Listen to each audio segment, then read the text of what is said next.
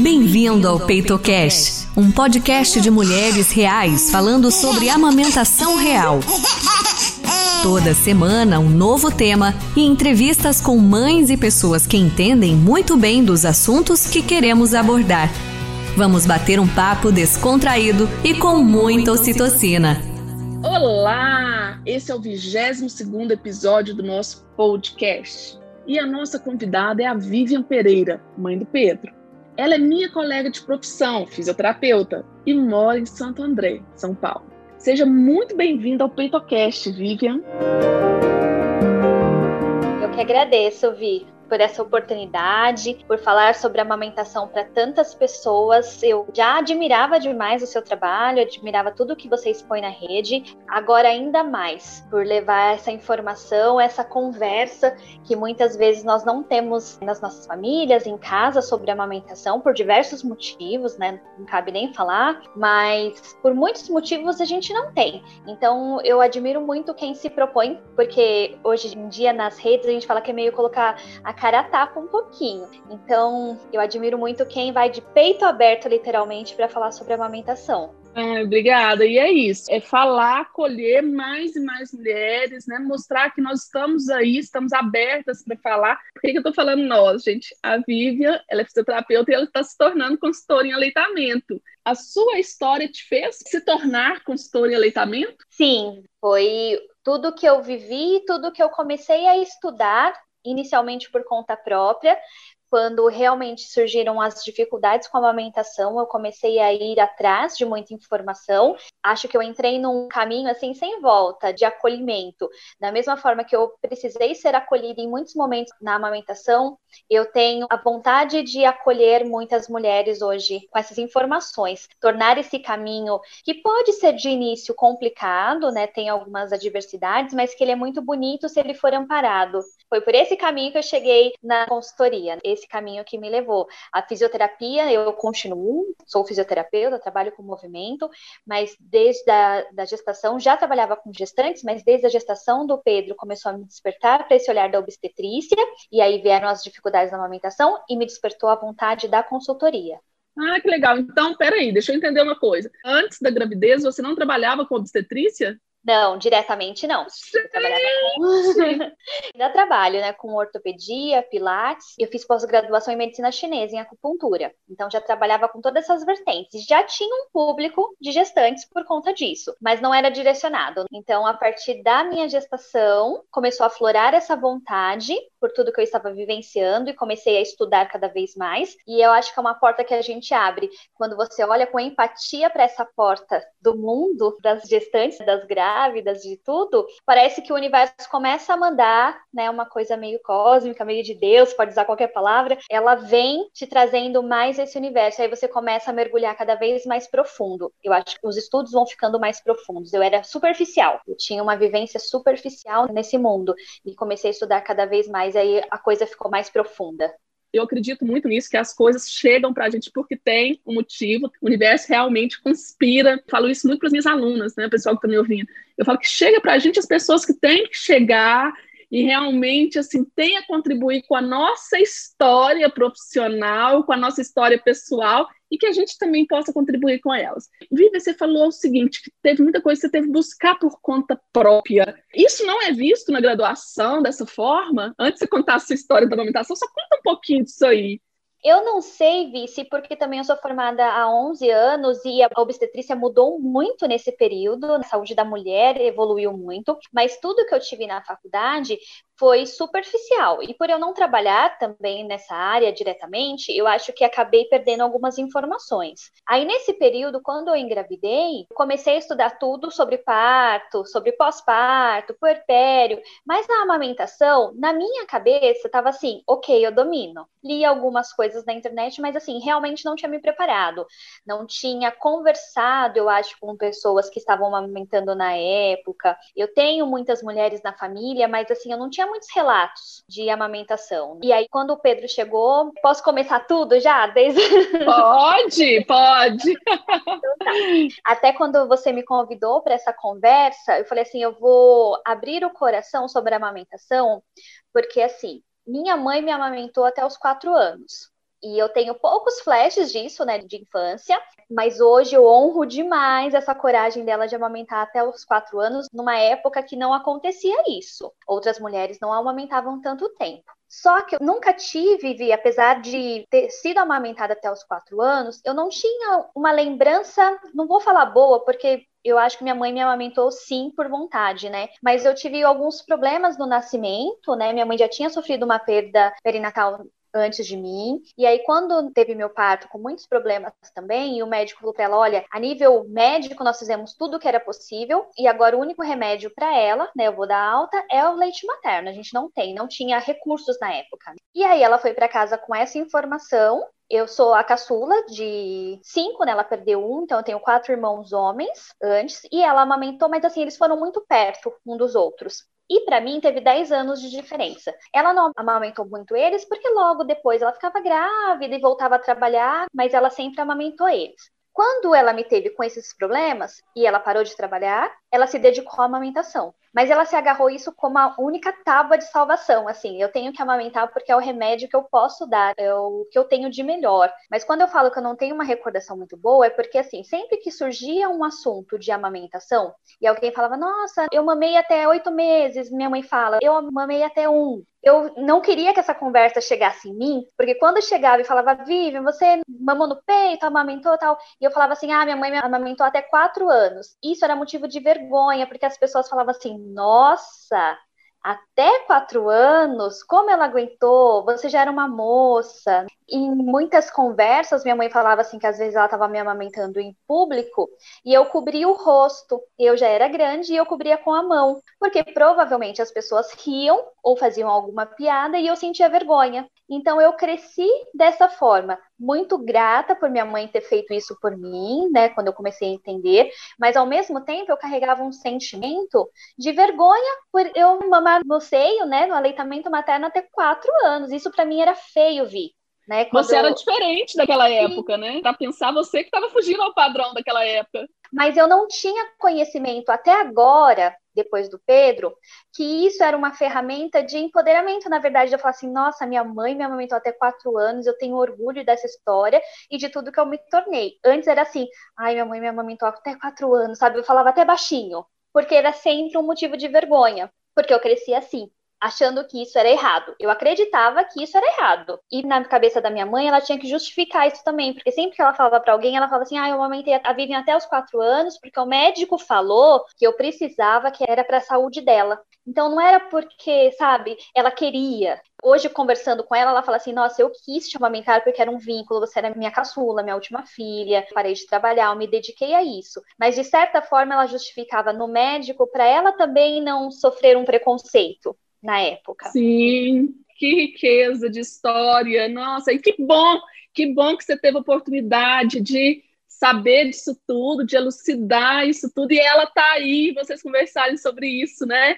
Foi tudo contra a situação. Na época não era comum mesmo, foi contra um sistema. Ela sofreu muito preconceito por isso, eu sofri, nós levamos isso, mas eu sou muito orgulhosa da história e conhecendo mais a fundo agora, porque antes vi desse um ano do Pedro, eu não questionava, sabe? Ela falava, ah, te amamentei até quatro anos, mas eu nunca tinha perguntado para ela se tinha sido difícil. Eu nunca tinha perguntado para ela como tinha sido, como ela tinha se sentido. Nunca. Nós guardamos aquela amamentação naquela caixinha e ninguém tocava nesse assunto. A gente evitava. Sempre que chegava na gente, a gente, ai, até quatro. A gente falava baixinho. Não mexer nessa situação. E hoje eu pude, acho que, aflorar como mãe, como mulher que amamenta, como nutriz, por conta disso por eu ter aberto essa caixinha, honrado tudo que minha mãe fez por mim, e eu acho que eu melhorei na amamentação quando eu abri essa caixinha. Melhorei quase 80% na minha amamentação quando eu tomei essa história para mim. Falei, essa é a minha história de amamentação e a partir daqui eu vou construir a minha história com o Pedro. Ai, que lindo, não, maravilhoso, gente. Olha isso, oportunidades que a vida nos dá, né? Você já falou que não buscou tanta informação sobre alimentação porque já se julgava, e é importante isso, porque eu vejo que é muito comum ainda, Vivian, as mulheres durante a gravidez têm uma preocupação enorme com o parto, tá? E achar que o restante vai ser só colocar o bebê no peito que o negócio vai deslanchar, né?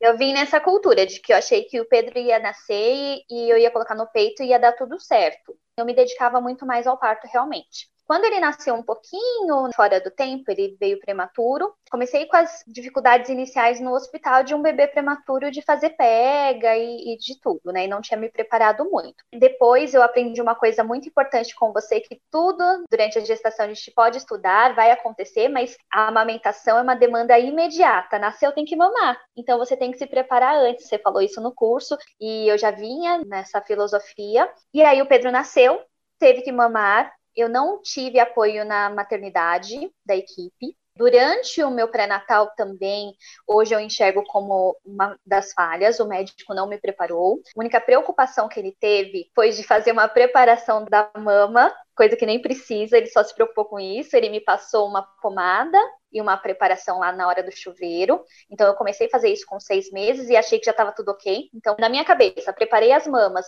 e eu vi como que é a pega, na hora eu vou colocar o bebê e vai funcionar. E aí nasceu e não funcionou.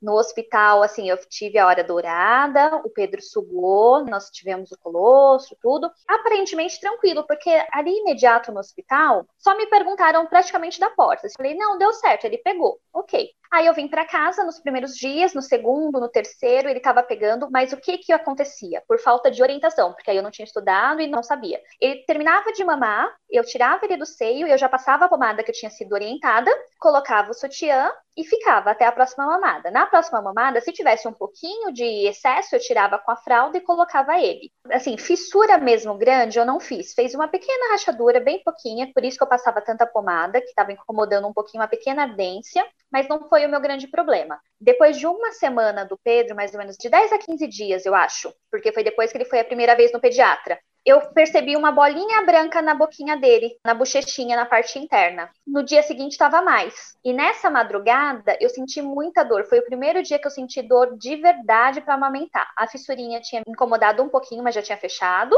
Mas eu senti dor a madrugada inteira, uma dor que atravessava o seio, parecia que ia nas costas, era uma facada. Cada vez que ele começava a mamar, assim, escorria lágrimas. Ele era muito, muito, muito forte. E eu passei a madrugada assim. E aí, de manhã, eu olhei a boquinha dele e tinha mais.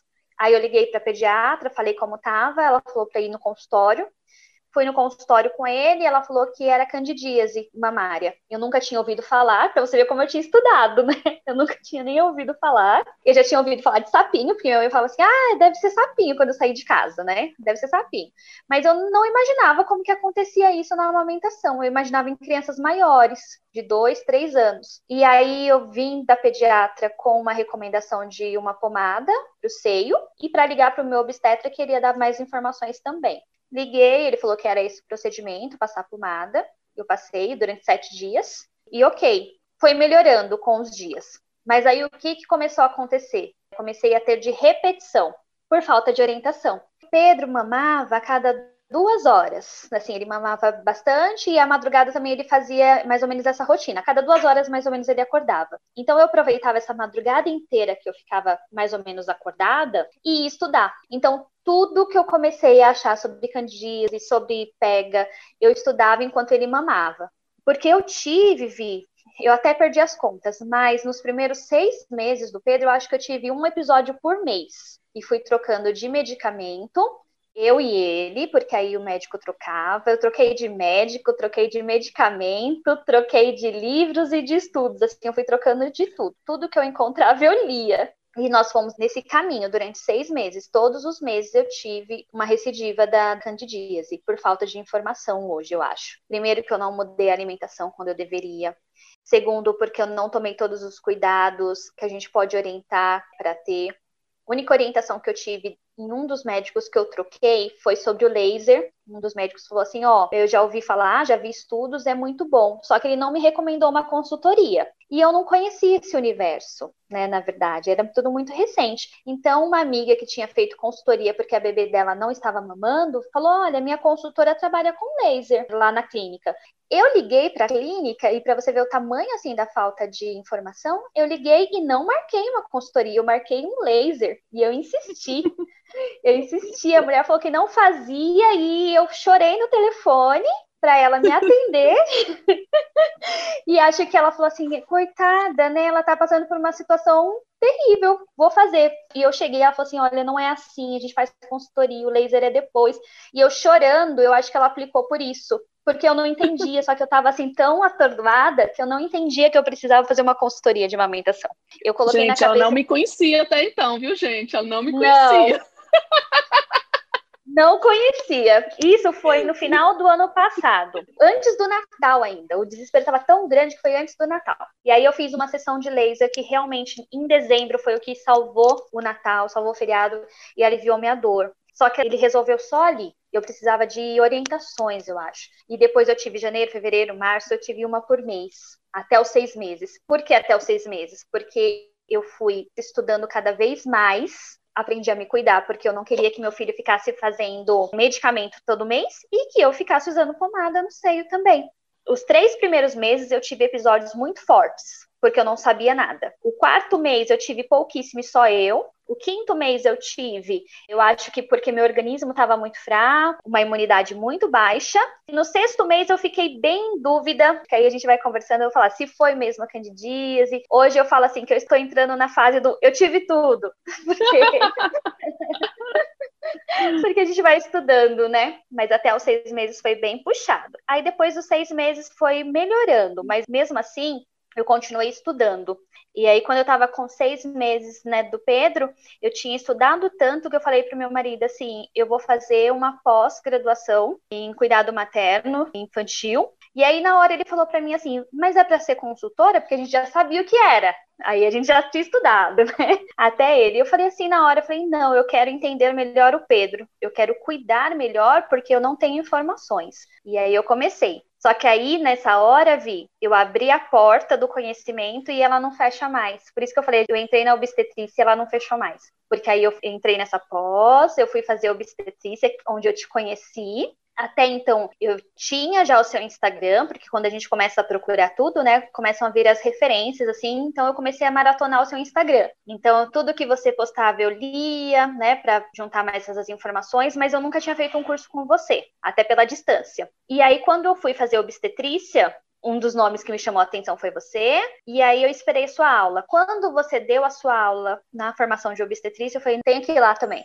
Tenho que ouvir, tenho que ir mais fundo junto com ela, porque sempre fui muito estudiosa e eu gosto muito de ouvir diversas opiniões, mas um dos fatores que me chamou a atenção é você ser fisioterapeuta, ter uma linha que me interessa muito e a parte de acolhimento, de aconselhamento. Você trabalhou muito com isso e eu precisava dessa visão também. E aí foi quando eu fui atrás de você.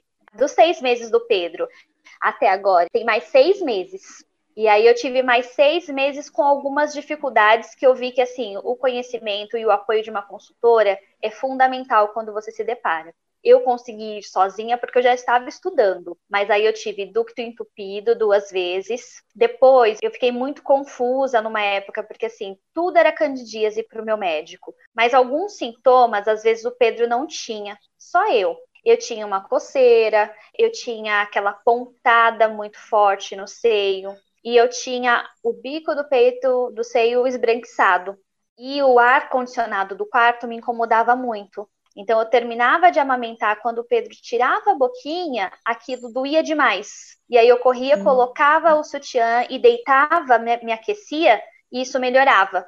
Estudando, eu vi que tinha outras possibilidades também, mas aí eu não fui a fundo. Por quê? Eu já tinha chegado numa fase que a amamentação dele já estava ficando boa para mim, sabe? A gente já tinha se encontrado, tanto nos encontrado na pega, quando o ducto entupiu, eu sabia o que fazer também, então rapidamente eu consegui desentupir. Nos primeiros meses, quando estava muito confusa ainda o fluxo, eu tive uma produção exacerbada, eu não sei nem se foi por conta de medicamentos que eu estava tomando por causa da candidíase, ou se realmente foi uma adaptação de fluxo. Então, testei posições diferentes e me ajudou muito. Então, eu pude testar posicionamentos diferentes, nunca fiquei só na tradicional. Ele mamou em laidback, né? Depois nós passamos para o deitado. e até hoje ele só mama deitado. ele tá com um ano e quando ele quer tomar TT, eu deito, é automático. Ele já deita também, ele quer mamar deitado o tempo todo. Agora ficou difícil na rua, né? Porque ele quer que eu deito. E aí não dá pra deitar.